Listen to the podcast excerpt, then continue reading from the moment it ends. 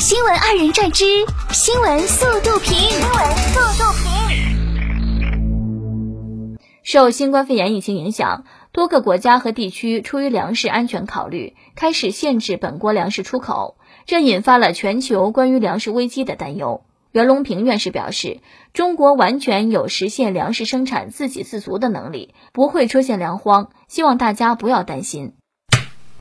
我就想问一下，当年囤的盐都吃完了没？四号，河南开封，由于古马道遗址博物馆关门时间早，大量游客无法进入上面城墙公园。游客带小孩攀爬博物馆北侧城墙入园，保安大声制止：“你们家长就是这样教小孩的，摔着谁负责？”提醒：攀爬危险，请勿模仿。之所以会有那些熊孩子，是因为有无知的父母。三月三十一号下午，成都的吴女士收到公司的赔偿金，装了满满两编织袋，全是一元面值的纸币，且被捏成了团儿。根据仲裁结果，她之前所供职的公司需向她支付各类赔偿金，共计五千二百六十二元。吴女士称，足足清点了四个小时才将这些钱整理完毕，但这两编织袋纸币还差两千多元，而此时公司人员却已经拿着收条离开了。公司相关人员表示，钱是给够了的。哎呦我，就这种公司咋这么狭隘呢？把公司名说出来，让大伙欣赏欣赏呗。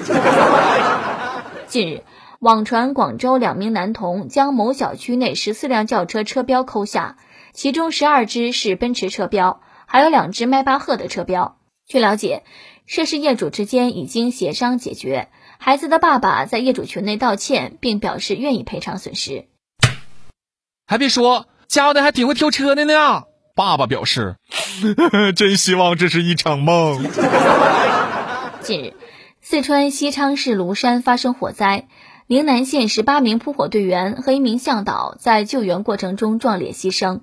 一些凉山人自发设立公益群，为救火英雄家属献爱心。其中，两位老乡进群后，将捐款直接以红包形式发在群中，结果两位网友领走，两人还退群了。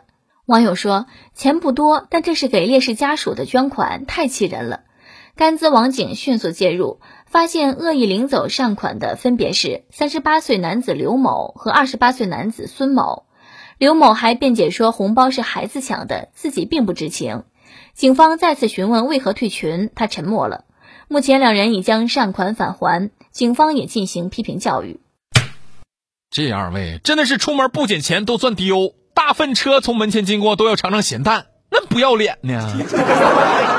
近日，一辆小车开进了上海彭浦镇派出所，车上下了一名男子，称自己酒驾，请警察拘留他。经过一番了解，原来男子是不想带孩子，为了躲避来自老婆的压力，选择酒驾自首。那你结婚干哈？生孩子干哈呀？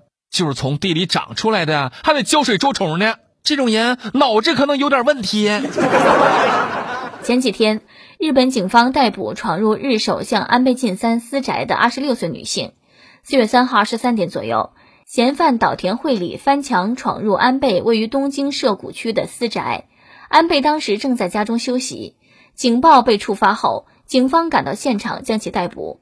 日媒称，他还携带了汽油罐、催泪喷雾和一把刀具。被抓后，其供述称。自己和父母不和，想通过被捕来重启人生。咋的？去首相家里重启人生？啊？那安倍家里头有复活点呢？近日，已现十九例新冠肺炎确诊患者的驻韩美军开始使用一套新方法——嗅觉检测法，来筛查可能感染新冠病毒的人员。